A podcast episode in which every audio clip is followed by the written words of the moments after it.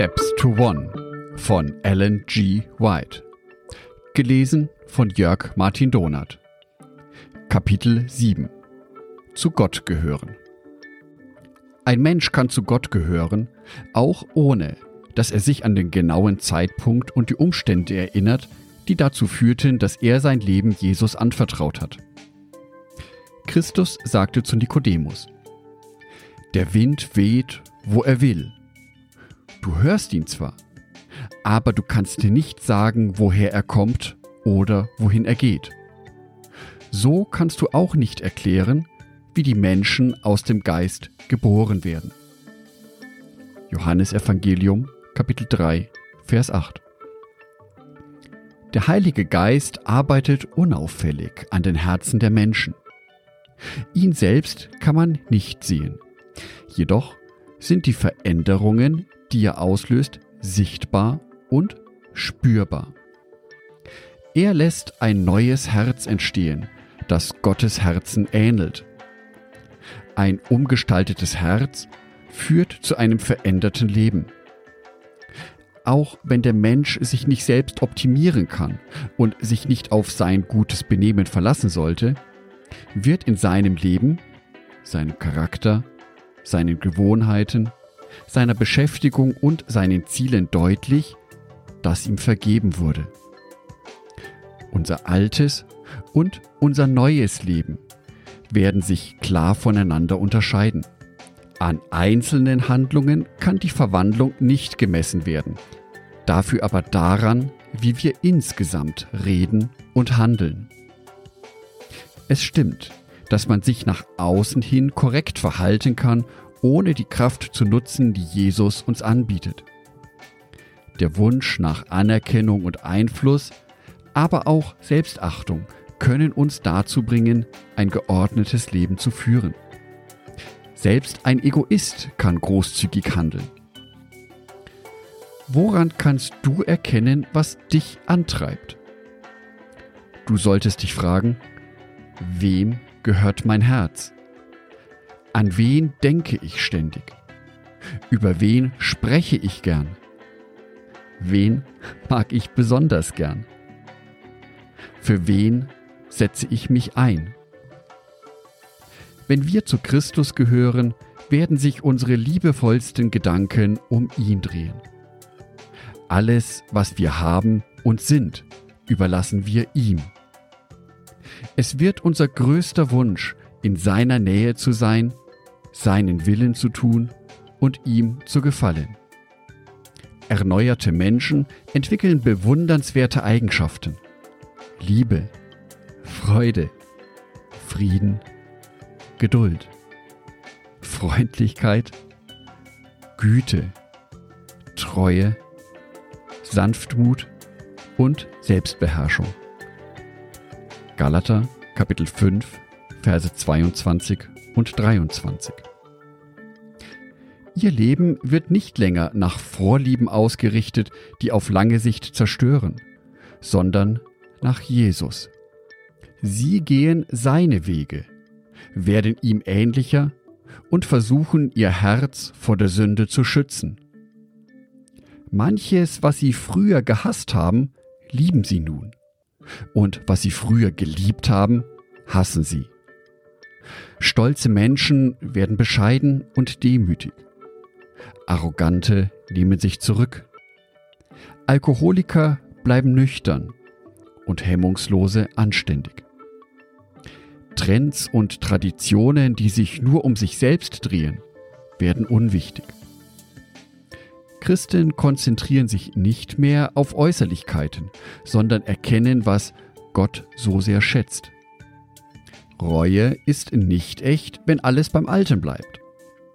Hält sich jedoch ein Mensch an sein Versprechen, gibt Gestohlenes zurück, spricht seine Sünden vor Gott aus und liebt seine Mitmenschen, dann befindet er sich nicht mehr auf dem Weg zum Tod, sondern zum Leben.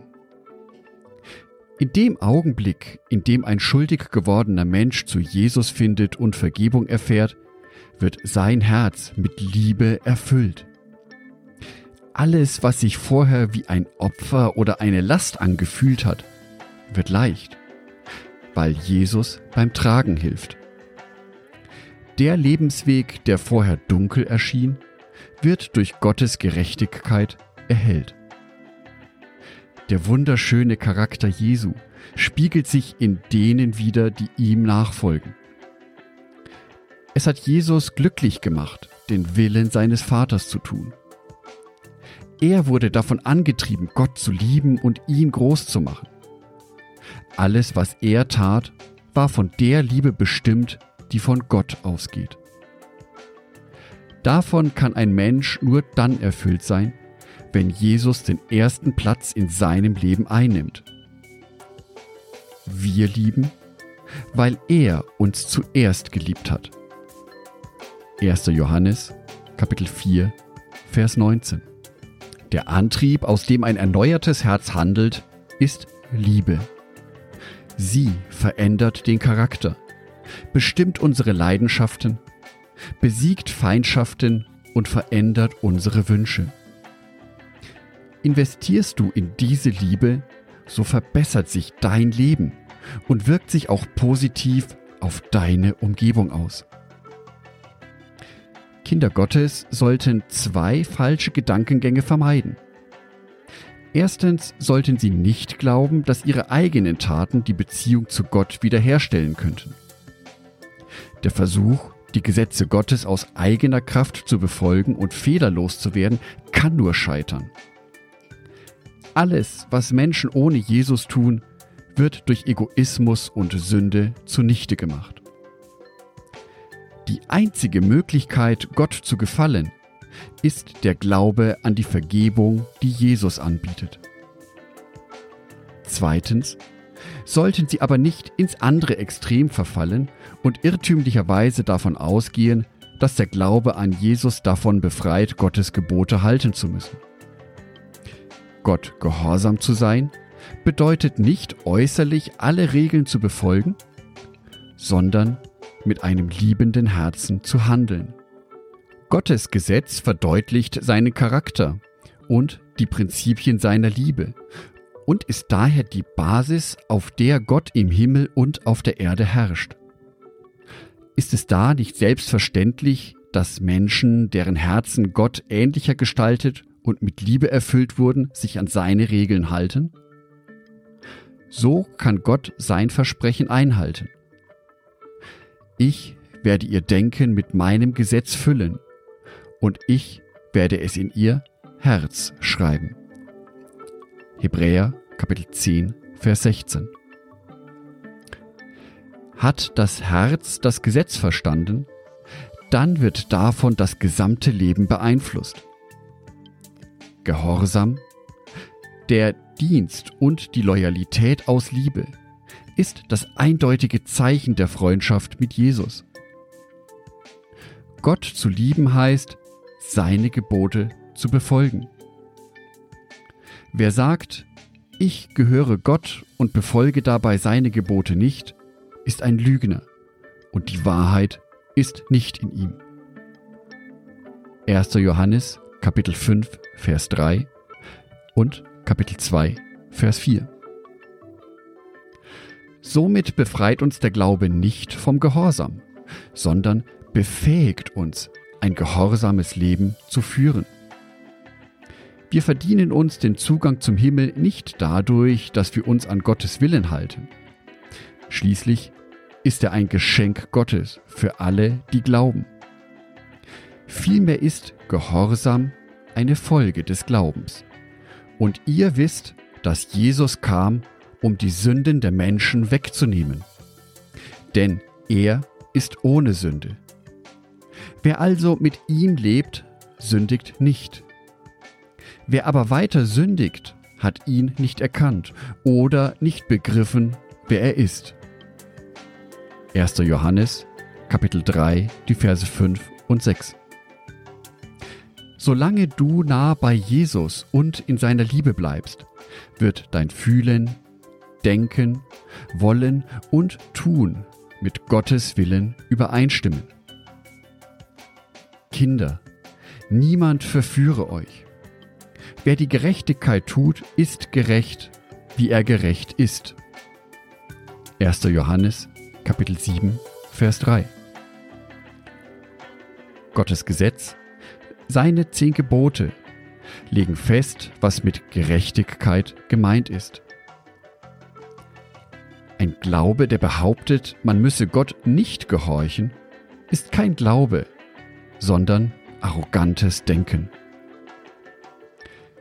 Weil Gott so gnädig ist, hat er euch durch den Glauben gerettet. Doch ein Glaube, der nicht zu guten Taten führt, ist kein Glaube. Er ist tot und wertlos. Epheser Kapitel 2 Vers 8 und Jakobus Kapitel 2 Vers 17. Bevor Jesus Mensch wurde, sagte er von sich selbst, Ich will deinen Willen gerne tun, mein Gott, denn dein Gesetz ist tief in mein Herz geschrieben. Psalm 40, Vers 9. Und unmittelbar vor seinem Rückgang in den Himmel erklärte er, wie ich die Gebote meines Vaters gehalten habe und in seiner Liebe bleibe. Johannes 15, Vers 10. In der Bibel steht, aber wie können wir sicher sein, dass wir ihm gehören? Wenn wir seine Gebote befolgen. Wer behauptet, dass er zu Gott gehört, soll leben, wie Christus es vorgelebt hat. 1. Johannes, Kapitel 2, die Verse 3 und 6. Dieses Leiden gehört zu dem Leben, zu dem Gott euch berufen hat. Christus, der für euch litt, ist euer Vorbild, dem ihr nacheifert. 1. Petrus, Kapitel 2, Vers 21. Die Bedingung für das ewige Leben ist heute dieselbe wie am Anfang der Schöpfung, als noch keine Sünde da war. Vollkommener Gehorsam gegenüber Gottes Regeln. Vollkommene Vergebung der Sünden. Wäre das ewige Leben unter einer anderen, leichteren Voraussetzung zu erreichen, wäre das Glück des ganzen Universums gefährdet. Die Sünde und jedes Leid hätten die Chance, sich zu verewigen. Adam scheiterte daran, Gottes Gesetz gehorsam zu erfüllen. Er hinterließ sündige Nachkommen, die das Böse nicht abschütteln konnten. Seit diesem Moment gelingt es uns nicht mehr, den Anweisungen Gottes vollkommen zu gehorchen. Jesus schuf einen Ausweg, indem er auf der Erde jede Prüfung und Versuchung bestand, der wir begegnen. Er lebte ohne Sünde. Mit seinem Tod bietet er uns nun seine Gerechtigkeit im Tausch gegen all unsere Sünden an. Übergibst du dein Leben ihm, dann wirst du seinetwegen als unschuldig angesehen, egal wie schlecht du gelebt hast. Der Charakter Jesu ersetzt deinen alten Charakter und macht es Gott möglich, dich so anzunehmen, als hättest du nie gesündigt. Darüber hinaus verändert Jesus dein Herz, wenn er darin einen Platz hat. Es liegt nun an dir, weiter an ihn zu glauben, ihn entscheiden zu lassen und auf diese Weise mit ihm verbunden zu sein. Solange du das tust, bewirkt er in dir den Wunsch, ihm zu gehorchen und gibt dir auch die Kraft zu tun, was ihm Freude macht. Philippa Kapitel 2 Vers 13 Daher kannst du sagen, ich lebe. Aber nicht mehr ich selbst, sondern Christus lebt in mir, der mich geliebt und sich selbst für mich geopfert hat. Galater Kapitel 2, Vers 20. Jesus sagte zu seinen Freunden, Nicht ihr seid es, die dann reden, nein, der Geist eures Vaters wird durch euch reden. Matthäus Kapitel 10, Vers 20. Arbeitet Jesus an dir, dann wirst du ihm ähnlicher und kannst so leben, dass es Gott gefällt. Wir selbst haben nichts geleistet. Unsere einzige Hoffnung ist die Gerechtigkeit, die Jesus uns schenkt und die Veränderung, die der Heilige Geist in uns bewirkt. Glauben und etwas für wahr halten sollte man klar voneinander trennen. Selbst Satan und seine Anhänger wissen, dass Gott existiert, dass er mächtig ist und sein Wort wahr. Die Bibel sagt, das glauben auch die Dämonen und sie zittern vor Angst. Jakobus Kapitel 2 Vers 19. Doch das ist kein Glaube. Glaube existiert dort, wo man auf Gottes Wort vertraut, sich daran orientiert und ihm sein Herz und seine Zuneigung schenkt. Glaube handelt aus Liebe, verändert unser Denken und Fühlen. So werden wir Gott ähnlicher. Menschen mit veränderten Herzen freuen sich über Gottes Regeln und können den Psalmschreiber verstehen, der formuliert, Wie sehr liebe ich dein Gesetz. Den ganzen Tag denke ich darüber nach. Psalm 119, Vers 97. Wir leben nach Gottes Vorstellungen und lassen uns nicht länger von unserer menschlichen Natur, sondern von Geist Gottes leiten. Römer Kapitel 8, Vers 4. Allen, die sich danach sehnen, Gottes Kinder zu sein, denen rufe ich zu. Verliere nicht den Mut. Wer sich aufgrund seines unvollkommenen Charakters und Lebens fragt, ob der Heilige Geist sein Herz wirklich verändert hat, dem sei gesagt. Es ist normal, dass wir unsere Fehler immer wieder vor Jesus eingestehen müssen. Selbst wenn wir dem Feind Gottes durch etwas, das wir getan haben, in die Karten gespielt haben, wird sich Gott nicht von uns abwenden. Schließlich steht Jesus neben Gott und bittet für uns um Vergebung. Johannes sagte, Ich schreibe euch das, damit ihr nicht sündigt. Aber wenn es doch geschieht, dann gibt es jemanden, der vor dem Vater für euch eintritt Jesus Christus, der vor Gott in allem gerecht ist. 1. Johannes, Kapitel 2, Vers 1. Und wir sollten Jesu Worte nicht vergessen. Der Vater selbst hat euch lieb.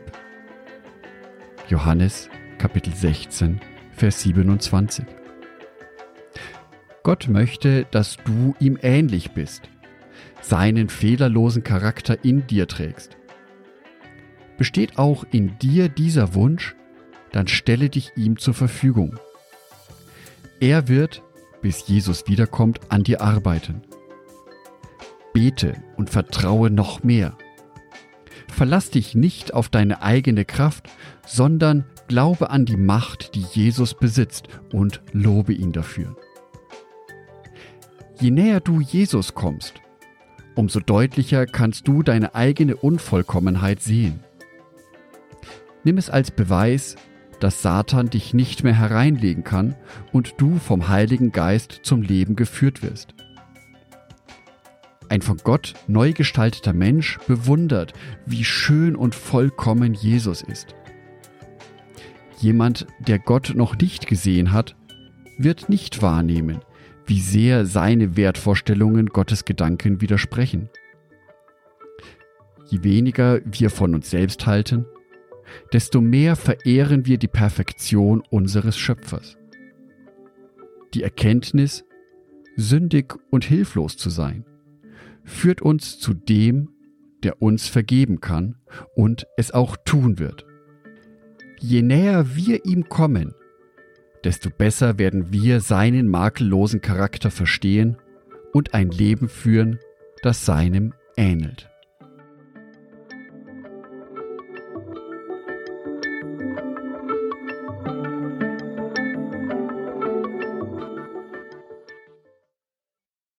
Ein herzliches Dankeschön an alle meine Patreons, die es mir ermöglichen, weiterhin den Podcast auf einen Kaffee mit Gott zu produzieren.